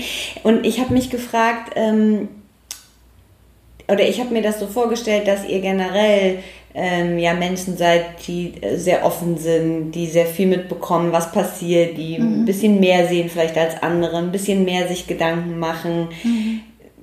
Sag, wenn das falsch ist von der Einschätzung, ja, ich glaube schon. Und hat sich das dadurch noch verstärkt in einem mhm. positiven Sinne? Mhm. Weil manchmal ist ja dieses so viel mitbekommen, das ist ja einerseits ein Geschenk und das kann aber ja manchmal auch ganz schön, ja, kann ja auch eine ganz schöne Wucht haben. Absolut. Ne? Also das ist bei mir nochmal ähm, in einer anderen Dimension wie bei Doreen. Also bei mir kann ich einfach sagen, ich hatte vorher eigentlich so schon so ein glaube, eine ganz gute Antenne, ne? Mhm. aber der Kanal ist einfach ein bisschen äh, weiter offen. Kanal ist auf. Ja, ja der Kanal ist irgendwie auf. Ne? Und das ist für mich, also für mein Empfinden, sehr, sehr hilfreich und extrem positiv äh, konnotiert, ne? weil ich einfach äh, oft dann auch eine größere Freiheit habe, mit, mit meinen Mitmenschen umzugehen, ne? mhm. ne? wo ich dann auch vielleicht so die Erkenntnis habe, jeder hat in seiner Welt Recht und ich muss da nicht unbedingt Recht haben. Also ich kann mich dann äh, tatsächlich viel wertfreier noch als vorher, ne, da reingegeben zu sagen, ja, ich ne, kann mir vorstellen, wo du jetzt gerade bist ne, und warum du jetzt gerade wütend bist oder, oder sauer oder überfordert. Und da kann ich vielleicht die Leute ein bisschen mehr, mehr, abholen oder auch mich ein bisschen besser reinversetzen. Und dann muss ich nicht dagegen steuern oder muss ich nicht unbedingt recht mhm. haben, weil der andere halt irgendwie eine, eine andere Meinung hat als ich oder ich den muss ich den auch nicht diskreditieren oder klein machen, weil ich jetzt denke, ich habe aber viel mehr Recht ne, als du, sondern ich kann das viel mehr sein lassen. Und das mhm. ist also für mich und für meinen Alltag eine totale Erleichterung. Das ist das eine. Und das andere, was so Kreativprozesse angeht, da habe ich mich auch vorher mal gefragt, wo kommen eigentlich die ganzen Ideen hergeflogen? Also wenn ich irgendwo sitze, einen Text mache, wo kommen denn die, die Ideen her? Kann ich dir immer noch nicht sagen. Ne? Aber ne, das ist nochmal ein anderer Impact, den ich da habe. Äh, und der ist wirklich äh, auch sehr hilfreich für, ne, für mhm. den Job, mit dem ich immer noch mein Geld verdiene. Also mhm. Werbetexten und äh, Konzepten ist das extrem hilfreich. Bei Doreen ist das einfach so, die war vorher schon wirklich sehr spürig und ich würde mal auch sagen hellsichtig. Ne? Und äh, da ist jetzt auch wirklich, also manchmal ist das auch wirklich für sie eine Überforderung, weil diese ganzen Dinge, die da halt wirklich kommen an Informationen aus diesen nicht anfassbaren Räumen, die können einen manchmal wirklich schon überfordern. Ne? Und da ist es auch gut, äh, nochmal um auf das Thema Ayahuasca zurückzukommen, nämlich ähm, was passiert da eigentlich? Ich habe so das Gefühl, die Filter fallen. Ne? Also die, die Wahrnehmungsfilter fallen äh, und ich kriege das vielleicht ein bisschen mehr mit, was vielleicht sowieso schon im Raum ist an Informationen und die kriege ich dann ungefiltert mit. Das ist gut, dass wir das im Alltag nicht ungefiltert haben, mhm. ne? weil ne, wir könnten nicht mehr normal unserem Alltag nachgehen, wenn das wirklich alles an Informationen, alles durch unser System rauschen würde. Ne? Jetzt, was mich ein bisschen noch geschockt hat. Ich dachte, okay, man fährt hin, man ist in dieser Maloka, es gibt eine Abendzeremonie, schöne Musik, Kotzeimer. Mhm. Aber ich dachte, man trinkt einmal. Mhm. Aber man trinkt in einer, ist richtig, in einer Nacht dreimal. Genau. Und dann habt ihr aber ja auch in der Zeit, wo ihr da wart, nicht nur einmal dreimal getrunken, oder? Genau. Also wir waren, äh, das ist ja insgesamt sechs Nächte, von denen wir äh, beschreiben. Und in dem Camp, wo wir waren, wird das dreimal getrunken. Ne? Also es wird bei, die, die, äh, die Zeremonie beginnt ja bei Einbruch der Nacht. Ne? Also wenn es dunkel wird und möglichst wenig äußere Einflüsse, ne, ähm, die ähm, Erkenntnisse dann auch stören ne, und, auch die, äh, und auch die Reisen stören und äh, endet quasi morgens bei Sonnenaufgang. Mhm. Und in unserem Camp wurde es dreimal getrunken. Das war für uns auch so ein bisschen eine Überraschung, weil immer die ganzen Sachen, die wir so gelesen haben, haben wir gedacht, ah, also einmal und dann ist der ganze Spürges vorbei. Nee, hätten wir es mal schön irgendwie ein bisschen informieren sollen. Und bei uns wird das dreimal, wurde das dreimal getrunken. Äh, und äh, das ist nicht unbedingt so zu verstehen, dass das wie so eine Steigerung ist. Ne? Mhm. Also mhm. Erste, das erste Glas wird getrunken, da hast du dann ein paar Graphics, die du siehst. Zweite Mal wird getrunken, bums, ne? dann kommen mhm. die ganzen Erkenntnisse und Visionen und man fliegt auf andere Planeten und es kommen Wesen, die sich mit einem unterhalten. Sondern, also, das kommt wie so in Wellen. Ne? Also manchmal, also bei mir war das zwar oft, dass die äh, nach dem zweiten Glas äh, ist das Ganze wirklich bei mir immer explodiert. Das ist aber bei anderen anders gewesen. Ne? Weil es kann irgendwie sein, dass du, dass du ein Glas trinkst und nach 20 Minuten der ganze Spuk äh, schon losgeht mhm. und äh, man vielleicht den Rest der Nacht eine, eine, ruhige Nacht hat. Manchmal kommt gar nichts. Ne? Äh, und also diese Substanz und diese Wesenheit, die sich da zeigt, die ist immer für eine Überraschung gut. Ne? Und ähm, das, das ist nicht immer mit der, mit der Menge des DMTs, mhm. äh, dass sich dann auch die, die Tiefe der, der Erkenntnisse ähm, vertiefen, sondern ähm, das ist immer sehr, sehr überraschend und äh, nicht kontrollierbar. Aber es gibt so ein paar Regeln. Also der polnische Abgang mittendrin, der ist nicht erlaubt. Ist nicht erlaubt, genau.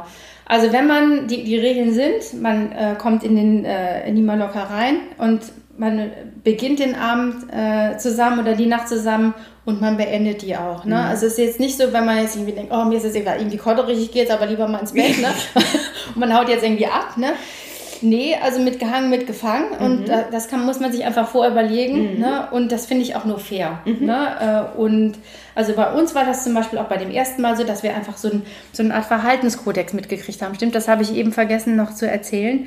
Äh, wir haben, äh, man hat uns dann begrüßt ne, und hat, man hat sich wirklich sehr gefreut, dass wir bei, bei Ihnen das erste Mal Ayahuasca trinken. Man hat uns auch wirklich sehr die Angst genommen, hat gesagt, mhm. ihr seid hier gut aufgehoben. Ne? Wir haben auf jeder Seite bei den Mädchen und bei den, äh, bei den Jungs mhm. oder bei den Ladies, bei den Gentlemen, äh, haben wir jeweils drei Helfer, die wir definiert haben. Die trinken auch mit. Ne? Das finde ich gut, dass du das erwähnst. Das wurde mir erst später klar im Buch. Ich dachte, wow, wie? Die trinken auch mit. Mhm. Und das ist ja Wahnsinn. Vielleicht kannst du darauf nochmal drauf eingehen, weil da ist ja eine wahnsinnige Unterstützung, ein gehalten werden. Immer wenn es eine Situation gab, wo jemand Hilfe brauchte, war ja sofort jemand da, mhm. der aber trotzdem mitgetrunken hat. Sensationell, oder? Hat mich auch total gewundert. Ne? Also ich habe am Anfang auch gedacht, so, äh, wie die trinken jetzt auch alle mit. Das möchte ich jetzt aber nicht so richtig. Ne? Also wenn möchte ich irgendwie, ja. dass die klar sind, ne? weil ich möchte ja schließlich, dass wenigstens einer die Kontrolle behält, wenn ich das schon nicht mache. Äh, und das äh, war aber dann tatsächlich anders. Also die, man geht ja äh, immer mit auch vergessen zu, zu, sagen, man geht ja immer mit Intentionen in die Nacht. Mhm. Ne? Das ist ja äh, wirklich so, damit auch so ein bisschen die Visionen wissen, wie sie sich dann irgendwie zeigen sollen, mhm. sollte man einfach auch eine Intention klar definieren. Äh, was möchte ich denn vielleicht in der Nacht erfahren? Ne? Und da sind ja unterschiedlichste Möglichkeiten da. Ne? Gesundheit, Beziehungsprobleme, ne? Der, äh, mein nächster Job, ne? wo, wo soll es denn hingehen? Mhm. Bin ich richtig da, wo ich bin? Es gibt tausend Möglichkeiten, in diese Nacht zu gehen, was man mhm. erfahren möchte. Mhm. Damit zumindest die Substanz so ein bisschen weiß, was sind denn da für Erkenntnisse, die da kommen könnten. Manchmal kommen ganz andere, sondern sind die Sachen, die einfach dran sind, ne? zeigen sich dann, weil das ist auch eine Möglichkeit zu sagen, ich möchte erfahren, was denn jetzt gerade dran ist bei mir im Leben. Äh, und das ist auf jeden Fall die Sache mit den Intentionen. Um auf die Helfer zurückzukommen, ja, die trinken mit. Die setzen ihrerseits ja auch Intentionen. Das sind ganz mhm. erfahrene Ayahuascaner gewesen, ne, äh, die halt einfach dann irgendwie haben die das immer im Blick gehabt, zu, mhm. zu schauen, wo ist das ja, ist jetzt gerade? Wer hat jetzt gerade in Amber gespuckt und ich entsorgt den eben? Ne? Also, und das funktionierte unausgesprochen. Der Trunk, das Getränk, das wird ja zubereitet. Kann man sich das so vorstellen, einen Tag vorher steht er in der Küche und mischt es zusammen, kocht es auf so einem Herdplättchen oder wie kann man sich das vorstellen? Ja, also auch gibt es auch. Bei uns war das einfach so, dass das äh, wohl zwei Wochen vorher, zwei, drei Wochen vorher entstanden okay. ist. Und also die Medizin oder heilige Medizin, ja. die ist manchmal ist die sogar ein Jahr oder zwei Jahre alt. alt. Ne? Und manchmal äh, wird das einfach mit der Zeit wird die stärker. Und manchmal ist es auch einen Tag vorher ne, äh, okay. äh, entstanden. Dieses dreimal, was wir in der Nacht getrunken haben, war nicht immer äh, aus, dem, aus demselben Pott. Aha. Ja, genau. Also manchmal war das halt einfach zu, zu Beginn des Abends war es manchmal dann so relativ hell, ne? Dann war es mal irgendwie so eine dunkle, schlammige Pfütze und oder dann auch so, so ein bisschen dickflüssig. Extrem eklig, ne? Extrem widerlich der Geschmack. Also das sage ich auch immer gerne, wenn man denkt, das macht süchtig, ne? Soll man bitte mal eine Nacht mitmachen. Erstmal vom Geschmack her denkt man irgendwie nicht, dass man das jede Nacht haben möchte. Mhm. Und diese Nächte sind, das ist echt harte Arbeit, ne? Und das ist nicht, ich beam mich irgendwo hin, mhm. dann erledigt irgendeiner schon den Job für mich und dann äh, komme ich wieder zurück. Ich liege dann irgendwie da in der Maloka mhm. und jemand hat den Job für mich, mich erledigt. Alles ist klar, dann kann ich ja aufstehen und nach Hause gehen. Sondern man ist selbst halt irgendwie gefordert zu sagen, ne, was ist jetzt irgendwie gerade dran? Was möchte ich, was geht? Vielleicht möchte ich ja auch manche Sachen irgendwie behalten, ne, weil sie vielleicht irgendwie zu mir gehören oder ich noch nicht loslassen kann. Äh, und ähm, ja, und diese, diese Medizin ist manchmal, um darauf zurückzukommen, äh, die ist manchmal einen Tag vorher entstanden, sind ja zwei Komponenten reingekocht, einmal die Blätter vom Chakruna-Strauch, einmal die, die Liane äh, und das ist über Stunden gekocht. Dann steht das da und wird abgefüllt und der Schamane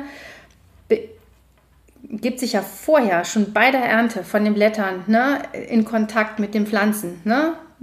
mit der Liane. Dann fragt er, ist es in Ordnung? Kann ich, kann ich dich nehmen? Kannst du oder gibst du uns deine Weisheit? Ne, das wird nicht einfach abgehackt. Mhm. Das, das passiert auch mittlerweile, ist eine ungesunde Tendenz, die dann teilweise in Peru auch schon passiert, ne, weil dann werden einfach die Lianen zu früh geerntet ne, oder die Chacruna-Blätter zu früh geerntet weil einfach so ein großer Bedarf da ist, ne? Und dann wird es auf den Wochenmärkten verkauft. Die Leute donnern sich das irgendwo dann unterwegs rein und wundern sich, dass komische Sachen passieren. Bitte, bitte, bitte, tut das nicht, ne? Sucht euch eine gute Begleitung, sucht euch aus, wo, wo wird das gemacht, mit wem trinkt ihr das nochmal? Das ist mir wirklich oder uns extrem wichtig, ne? Und es ist auch nicht für jeden gedacht. Also nur weil das für uns jetzt das Leben verändert hat und viel besser gemacht hat, heißt das noch lange nicht. Ich würde mir das wünschen, dass das so wäre, aber das heißt noch lange nicht, dass das für jeden äh, ein guter Weg ist. Das muss man einfach für sich fragen, befragen und auch die Fragen ganz klar für sich beantworten. Das kann einem keiner abnehmen, die Entscheidung zu sagen, ich trinke das jetzt. Ne? Ich kann euch die Entscheidung nicht abnehmen. Ich würde das gerne, aber ähm, das funktioniert so leider nicht. Mhm. Die Natur spielt eine große Rolle. Ja. Generell von dem Setting her, das hast du schon beschrieben, allein schon, wenn man rausgeht, wenn man rausguckt in den Nächten, aber die Natur spielt auch nur, also hat ja so einen wahnsinnigen Stellenwert, weil es sprechen auf einmal Bäume, es sprechen Sträucher, mhm. es sind Kolibris da und du hast es auch schon kurz erwähnt mit dem Filter, den wir haben. Würdest du nach dem, was du erlebt hast, sagen, dass wir eigentlich das, was so richtig essentiell wichtig ist, das, was eigentlich alles schon da ist, dass wir das eigentlich gar nicht sehen? Mhm. Ich glaube schon. Es sind halt irgendwie jede Menge Filter da. Also ich habe so das Gefühl, ähm, meine Idee von, äh, von dem großen Spiel hier ist einfach, wir sind hier hingekommen, um eine Erfahrung zu machen. Ne? Mhm. Und wir suchen uns unsere Mitspieler aus, um diese Erfahrungen zu machen. Und ähm, es gibt dann einfach, wenn wir das Spiel schon kennen würden, ne, das am besten zu vergleichbar ist mit dem Fußballspiel. Da möchtest du auch nicht wissen, ne, wenn Bayern München gegen Schalke spielt, ne, der und der schießt in der dritten oder siebten, in der 27 Minute ein Tor, es geht 3-1 aus, ne, fertig. Ne, ich glaube, wir sind alle halt da, um dieses Spiel zu spielen, Erfahrung zu sammeln, ne, Erkenntnisse zu sammeln. Äh, und dafür gibt es Mitspieler, und vielleicht gibt es dafür auch ne, Filter, dass wir nicht gleich das ganze Spiel erfassen. Ne? Das ist jetzt vielleicht ähm, ein, also sehr, sehr vereinfacht dargestellt. Ne? Mhm. Ne? Aber ich glaube, es gibt eine, eine, grundsätzliche Idee davon. Ne? Und ähm, die Filter, die wir in unserem Alltag haben, hindern uns vielleicht an manchen Dingen, schützen uns aber auch mhm. gleichzeitig vor bestimmten Dingen. Das sagt auch immer so, das sagen auch immer die Schamanen, ne? wenn man so sagt, also äh, man trinkt das, die äh, Substanz gibt, die nicht mehr als du äh, vertragen kannst. Und das war auch, glaube ich, eine gute Erfahrung. Und dann bist du mit Glaubenssätzen ja hingegangen. Also mhm. du hattest, du beschreibst im Buch drei Glaubenssätze, mhm. die, glaube ich, auch den meisten Frauen, Menschen nicht so ganz so fern sind. Ich werde nur geliebt, wenn ich etwas leiste. Ich muss immer alles alleine machen. Mhm. Und sogar Menschen, die mich lieben, verlassen mich. Mhm.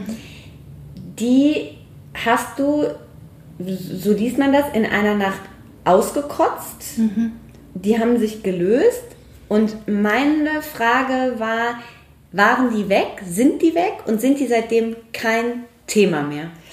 Also, ähm, das eine ist kein Thema mehr. Ne? Also, mhm. ich werde nur geliebt, wenn ich etwas leiste. Das ist tatsächlich äh, komplett verschwunden. Mhm. Und die anderen, die sind so ein bisschen... Ähm, also zwischendurch haben die nochmal Hallo gesagt, mhm. aber, ähm, aber nicht mehr in dieser Intensität. Das war so ein bisschen wie so einen alten Freund, den man nochmal so begrüßen konnte. Ne? Mhm. Dass ich, wenn sich das nochmal so gezeigt hat, habe ich gedacht, ah, okay, ne, da ist es nochmal. Und manchmal ist das ja auch mit so großen Lebensthemen so. Ne? Also ich, ich glaube, es gibt so, so, so kleinere Themen, die man, äh, die man mit sich rumschleppt und es gibt so ein paar größere Lebensthemen. Ne? Äh, und äh, eins ist wirklich komplett äh, verschwunden und die anderen haben sich äh, sehr, also die haben sich wirklich transformiert. Mhm. Ne? Und die sind so ein bisschen, am besten, glaube ich, zu vergleichen, ist das mit so einer, ähm, vielleicht mit so einer Blaupause, wo ich, wo ich weiß, das gibt's, das gab's mal ne, bei mir im Leben und ich weiß, wie sich diese Schärfe von dem Gefühl äh, anfühlt, wenn das, wenn das konkret da ist und der Schmerz da ist. Ich komme da aber nicht mehr dran.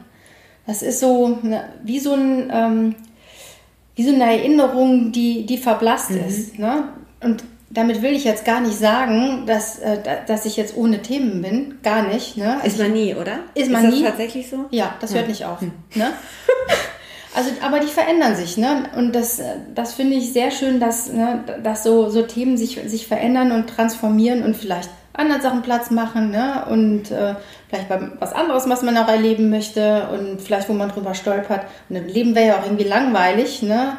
wenn das jetzt irgendwie alles nur easy go lucky wäre. Ich habe mal wirklich eine sehr, sehr einprägsame Nacht, die ist gar nicht in dem Buch beschrieben, aber die war wirklich sehr spannend, wo das so ein bisschen drum ging, ähm, dass, dass quasi diese Stimme gesagt hat, was willst du? Und ich habe irgendwie gesagt, also ich möchte, klar, was alle möchten, Freude, Leichtigkeit, Inspiration zu 100 Prozent. Ne? Und dann hat, also quasi, mich hat immer so eine Stimme begleitet, mhm. hat die Stimme gesagt, wirklich zu 100 Prozent, ne? Bist du dir ganz, ganz sicher, ne? Dass du das willst? Und dann habe ich so drüber nachgedacht, da habe ich aber gedacht, okay, also vielleicht 90 oder 80 Prozent. Ne? Und, äh, und dann vielleicht irgendwie 10 Prozent, weiß ich nicht, Ärger oder Wut oder vielleicht irgendwie Sachen, mit denen ich zu kämpfen habe, aber das wird das ja so ein bisschen langweilig. Ne? Äh, und ich habe dann aber für mich entschieden, also ich war derjenige, der gesagt hat, äh, das entscheide ich nicht, dass ich mich in irgendwas immer reinziehen lasse und dann vielleicht Opfer bin und Opfer meiner Umstände bin, sondern ein Stück weit wollte ich das entscheiden, zu sagen, ja, okay, vielleicht irgendwie gibt es noch 10% Wut und Trauer oder sonst irgendwas oder Schmerz in meinem Leben, aber äh, grundsätzlich möchte ich es gerne leicht haben. Ich habe es einfach gerne leicht und lustig und inspirierend in, äh, in meinem Leben. Und ähm, aber manchmal gibt es auch irgendwie Sachen, da möchte ich mich einfach aufregen. Ob das ist irgendwie, ne, wenn ich im Auto fahre, dass ich mich über andere Leute irgendwie aufrege oder irgendwie, der mir irgendwie im Alltag begegnet. Manchmal möchte ich da einfach rumstenkern, ne? Oder mich einfach in Alltäglichkeiten reinbegeben, die, die vielleicht auch irgendwie ganz lustig sind oder ganz spannend sind. Und die Stimme, die Stimme, die spricht. Mhm. Ähm, jetzt sind wir in so einer Zeit, das hast du am Anfang ähm, des Talks auch gesagt, ähm, wir haben alle so viele Fragen und wir suchen und es geht vielleicht auch in andere Richtungen. Und mhm. äh, wir kennen das so aus dem Yoga- und Meditationsbereich, vielleicht gibt es viele Gurus, Menschen, die uns was erzählen. Das Buch gibt ja auch nochmal ganz klar die Aufforderung mit, hört zu, aber überprüft auch. Also überprüft, was euch jemand sagt. Mhm. Und die, gerade weil ja auch dieses Guru-Prinzip immer wieder so diskutiert wird. Und diese Stimme, ist diese Stimme, würdest du sagen, ist es eigentlich die eigene Stimme, die dann spricht und die mhm. einen lehrt, so nach diesem Prinzip, die Weisheit ist schon in dir drin mhm. und du lernst sozusagen von dir? Oder ist diese Stimme, ist es Mama Aya? Nee, ich glaube tatsächlich, dass das wie so ein, ähm, so ein höheres Selbst ist. Ne? Mhm. Also ich, also ich habe jetzt letztens gelesen, es gibt tatsächlich Leute, die nicht so eine innere Stimme äh, haben. Also, mhm. ne, ähm, damit meine ich jetzt nicht sowas wie Mama Aya, sondern äh, die, wie die Leute Erkenntnisse haben oder Ideen haben, das kommt ja bei jedem ein Stück weit anders. Ne? Mhm. Ne? Das sind dann auch bevorzugte Wahrnehmungskanäle, vielleicht ist das, ne, ist das eher über den Hörsinn oder vielleicht ne, ist man, äh, geht man mit den Augen auf Reisen und findet dann irgendwas, ne, mhm. was, was einem eine Erklärung gibt. Ich glaube, dass irgendwie wie so eine Art höheres Selbst ist. Ne? Und in dem Fall hat die eine sehr, sehr klare und die hat eine ganz klare Meinung, eine klare Richtung, die die vorgibt. Das ist also schon ein, ein Anteil von mir, der aber mhm. irgendwie so ein bisschen, ein bisschen anderen Weitblick mhm. hat, als ich mit meinen Filtern jetzt Ja, das ist schön. Alltag. Ein Anteil, der einen anderen Weitblick hat. Mhm. Und dann passiert was Wundervolles. Mhm. Und ich dachte so, boah, das ist wieder so typisch. Frauen passiert was Wundervolles, aber, also du wirst als kleine Prinzessin von, so kann man sich, also man, man betitelt dich als kleine Prinzessin mhm. Und du wirst sozusagen von einer Versammlung an Menschen, Menschen Außerirdische, das habe ich nicht mehr so ganz, mhm. ne, gefeiert. Und du hast eine ganz bestimmte Aufgabe. Mhm. Ähm, und zwar ist das die Macht der Weiblichkeit auf die Erde zurückzuholen. Mhm. Und das ist ja, also ist ja wahnsinnig toll. Man denkt sich als Leser, Mensch, das ist super. Und dann suchen die so jetzt, wenn ich die jetzt sehe, dann suchen die so eine Frau, das ist ja mega, besser geht's nicht. Und du denkst, die haben sich geirrt. Ja. Wie erklärst du das? Also ich, ne, das war für mich, also erstmal war das ein, ein unfassbares Spektakel. Ne? Also ich habe da gar nicht mit gerechnet. Ich dachte halt in, äh, zu Beginn des Abends, da bin ich mit so ein paar Archetypen unterwegs gewesen. Ne? Ich war dann halt im Wald unterwegs und dann kam plötzlich eine Stimme, die sagte, jetzt geh doch mal irgendwie auf, auf Klo und äh, spuck noch mal so ein paar Sachen raus, weil jetzt geht es hier um die äh, äh, andere und wichtigere Dinge. Und ich, hab, ich war schon so ein bisschen unleidlich, weil ich so dachte, ach, das war so schön mit den Tigern und Panthern da irgendwie so durch den Urwald zu streifen und das war halt alles so, ne, macht man ja auch nicht jeden Tag mit dem Tiger durch den äh, Unterholz. Mhm. Und dann bin ich halt irgendwann wieder zurück im Pavillon, bin mit so einem, also mit so einem Aufzug wirklich auf einem anderen Planeten gelandet. Das war wie so eine, also so eine spektakuläre Avatar-Welt. Ne? Und ich weiß auch gar nicht, also ich kann gar nicht sagen, wie sich das angefühlt hat, ne? weil ich würde es gerne jedem mitgeben und ich würde auch gerne jeden einladen, mitzukommen, weil das, wo ich da war, hat sich so real angefühlt. Und das war wirklich wie auf einem anderen Planeten und es waren Wesen vom, wirklich vom anderen Stern. Also teilweise haben die wirklich wie so mit mir gesprochen. Ich konnte die hören, aber nicht sehen. Teilweise waren es wunderschön anzusehende Wesen, die ich mir nicht ausdenken konnte, die ich vorher auch noch nie gesehen hatte. Und die haben mich wie in so einem eigenen Krönungsritual, haben, ne, haben die quasi wie so ein Initiationsritual. Und ich war aber gleichzeitig auf diesem Planeten, mein Körper lag aber gleichzeitig unten in dieser Mallorca. Ich war ja auch noch Marion. Ne? Das ist auch nochmal ein guter, Entschuldigung, den du ansprichst, aber dieses, das habe ich mir auch als äh, Lesende teilweise sehr anstrengend vorgestellt. Also weil es sind ja auf der einen Seite findet dieser Trip, diese Vision statt, ihr erlebt das, ihr seid in diesen farbenprächtigen Welten und ihr wart aber immer auch mhm. gewahr, mhm. wo ihr tatsächlich wart. Ja. Also es ist ja immer so ein Hin- und Herschalten gewesen. Ja, schon. Das hat einem auch ein Stück weit, für mir, mir hat das eine Sicherheit gegeben, weil ich wusste, es gibt diesen Körper noch, den kenne ich ja. So ne? eine Base, ja. Also wie so eine, meine Basecamp, mhm. ne? meine Homebase. Und gleichzeitig war ich halt dann auf diesem Planeten, ne? Und wo der jetzt genau war, ne? Ob der jetzt in mir drin ist, war Simone, oder ne, wo ich da irgendwie hingeflogen bin. Aber es hat sich so real angefühlt, also als ob ich mitten in so einen so einen, äh, Film getaucht wäre. Und wenn ich mir zum Beispiel Avatar anschaue, ne? Es gibt einfach so ein paar Filme, wo ich so hingucke und weiß ganz genau, der oder diejenige der ist schon am Plätzen oder die ist schon am Plätzen gewesen, wo ich auch war. Ne? Mhm. Weil diese Welten kommen mir dann teilweise so bekannt vor und es halten sich auch wacker die Gerüchte, ne, dass die Avatar-Mannschaft ne, ein paar Wochen im, im Dschungel war. Mhm. Ob, ich das ist, ob das jetzt stimmt, steht auf einem anderen Blatt geschrieben. Jedenfalls war ich dann nach oben, ich wurde initiiert und dann dachte ich so, what? Wie, ich soll die Weiblichkeit auf den Planeten zurückbringen? Ne? Wie soll ich denn das bitte alleine machen? Ne? Also es ist das eine. Und das andere ne, ich bin, ich habe mich ja gefreut darüber, ne, über diese, über diese Ehre auch. Ich fühlte mich irgendwie so ein bisschen geehrt und dachte irgendwie so, Gott, aber ne, ob ich das erfüllen kann, weil es ist ja dann auch so eine, ich habe so eine Art Verpflichtung gefühlt, das dann auch umzusetzen, ne, und auch eine Verpflichtung den, den Mädels gegenüber, wenn ich wieder zurückkomme und ich, ich wollte es dann auch nicht verkacken, ne, in, in, in meinem Alltag und dachte, Gott, ich weiß nicht, ob ich das alleine schaffe. Und das war halt irgendwie tatsächlich so eine Überforderung, die habe ich dann noch kommuniziert. Ne? Also und habe dann auch wirklich wunderschöne Antworten gekriegt. Ne? Also, dass ich das erst nicht alleine machen muss, ne? sondern dass ich einfach äh, so bleiben kann, wie ich bin. Ne? Ich bin jetzt nicht so eine wahnsinnige Überfrau. Ne? Also ne, ich bin vielleicht auch eher casual unterwegs. Ne? Und ich hätte mir von, äh, vom Standpunkt Marion aus jemanden vorgestellt, wenn er diese Aufgabe übernimmt, dann hätte ich mir da so eine Überfrau, Übermutter vorgestellt, die ich ein Stück weit nicht bin. Ne? Also die bin ich jetzt nicht im Hier und Jetzt, aber vielleicht ist es einfach so, dass ich ein paar so Grundcharaktereigenschaften mitbringe, die ich irgendwie einsetzen kann und die meinem Umfeld ein gutes Gefühl geben. Ne? Und ich glaube, vielleicht ist es das einfach schon, ne? dass ich einfach im Hier und Jetzt einfach meinem Umfeld ein gutes Gefühl gebe und äh, sage, ne, ihr seid genau richtig, äh, wo ihr seid, na, dass ich Mitgefühl mitbringe, dass ich na, also auch Frauen bestärken kann in, äh, in, in dem, was sie tun, weil das, die Leute kriegen das so wenig zu hören, ne? vor allen Dingen Frauen, dass sie einen super Job machen. Ne? Also viele sind auch in der Über, Überforderung und kriegen das vielleicht auch nicht einmal gedacht, gesagt, dass sie toll sind ne? und ihre Sache toll machen ne? oder äh, richtig sind da, wo sie sind, ne? Und weil sie vielleicht irgendwie gerade verzweifelt sind, ne? Oder in einer schlimmen Phase oder, sie, oder sich trennen. Und das habe äh, ich so gedacht, okay, das kann ich mitbringen, ne? Das kann ich vielleicht von meinem Naturell aus mitbringen und das das werfe ich auf jeden Fall ab, seitdem jeden Tag in die Waagschale und versuche das einfach so viel wie möglich ähm, mitzugeben. Ne? Mhm. Und weil ich fühle mich manchmal ohne dass ich Ayahuasca getrunken habe, wie so, das klingt jetzt vielleicht auch so ein bisschen bescheuert, aber ich sage es einfach, wie so eine überfließende Schale mit Wasser und da ist genug mhm. da. Ne? Und manchmal ich, ist die Schale auch ein bisschen leerer, mhm. dann muss ich einfach vielleicht auch auf mich aufpassen oder es ist irgendwas Doofes passiert. Aber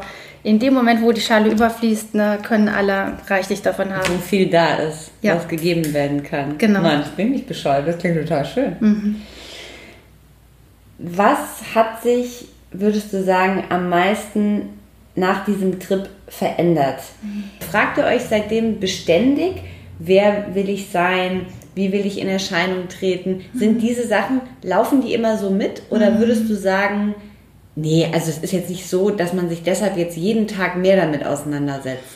Also das ist jetzt nicht so, dass ich jeden Tag, jede Sekunde das ja. mache. Also ich, es ist schon so, dass ich morgens äh, äh aufwache und dann mich auch frage, wer möchte ich denn heute sein, mhm. was, wer möchte ich gesehen werden. Und dann mhm. ist das aber auch irgendwie durch, dann habe ich die Frage in den Raum mhm. gestellt, ich habe das für mich irgendwie definiert. Manche Morgen habe hab ich das auch gar nicht, aber das läuft dann irgendwie mit. Ne? Und mhm. manchmal ist es auch wie so ein wie so ein Automat, ne? dass ich mich auch ständig irgendwie dann selber dabei erwische, wenn ich vielleicht nicht dienliche Verhaltensmuster habe, dass, dass ich dann merke, okay, da ist es wieder, äh, hallo, ne, äh, kannst jetzt wieder gehen oder vielleicht bleibst du noch fünf Minuten bei mir und dann kannst du wieder gehen.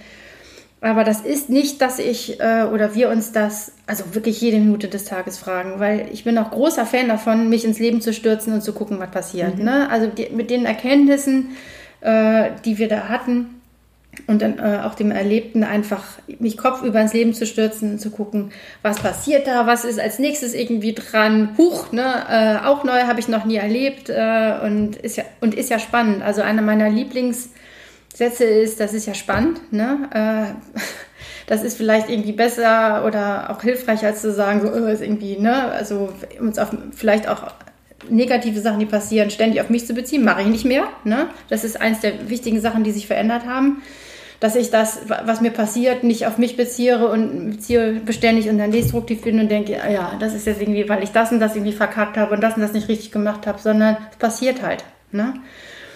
Äh, und das ist auf jeden Fall eine maßgebliche Sache, die sich verändert hat. Und auch, ähm, dass ich mich nicht ständig über ein Feedback vom Außen äh, definieren muss, weil ich irgendwas ganz toll äh, gemacht habe, wer ich eigentlich bin. Das ist äh, eine Sache, die mich, die meinen Alltag sehr, sehr erleichtert hat. Und das kann, also ich, weiß du, Simone, ich halte es auch immer für möglich, dass das nochmal anders ist. Aber ich kann ja nur von hier und jetzt sprechen. Und das tun wir ja sehr viel. Ne? Mhm. Allein wenn wir Instagram benutzen, in sozialen Medien unterwegs. Wir senden ja, das kommt glaube ich auch an einer Stelle von der Doreen, wir senden ja sehr viel raus. Mhm. Und da habe ich neulich auch noch gelesen, und eigentlich, wir wollen ja immer was zurück. Mhm. Also warum senden wir eigentlich raus? Wir wollen ja oft so eine Reaktion. Mhm. Also dieses, ein bestätigt werden oder ein Zeichen bekommen. Mhm.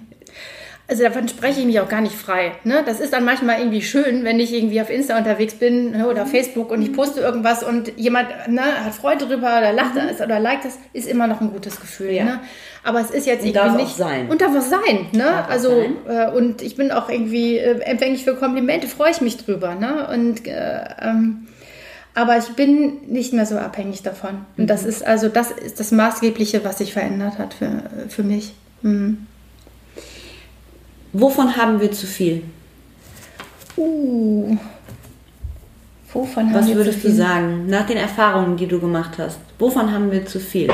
Oder wovon hattest du vielleicht persönlich zu viel, bevor du auf die Reise gegangen bist? Also, ich, ich weiß gar nicht ob wir vielleicht von irgendwas zu viel haben.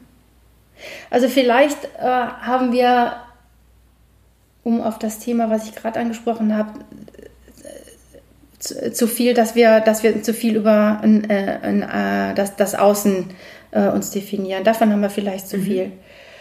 Mm, und ansonsten bin ich ein großer Fan davon, zu viel des Guten ist wundervoll. Ne? Mhm. Also manche Sachen können einfach auch, äh, davon kann ich gar nicht genug haben. Mhm. Und was brauchen wir mehr? Ich glaube Mitgefühl.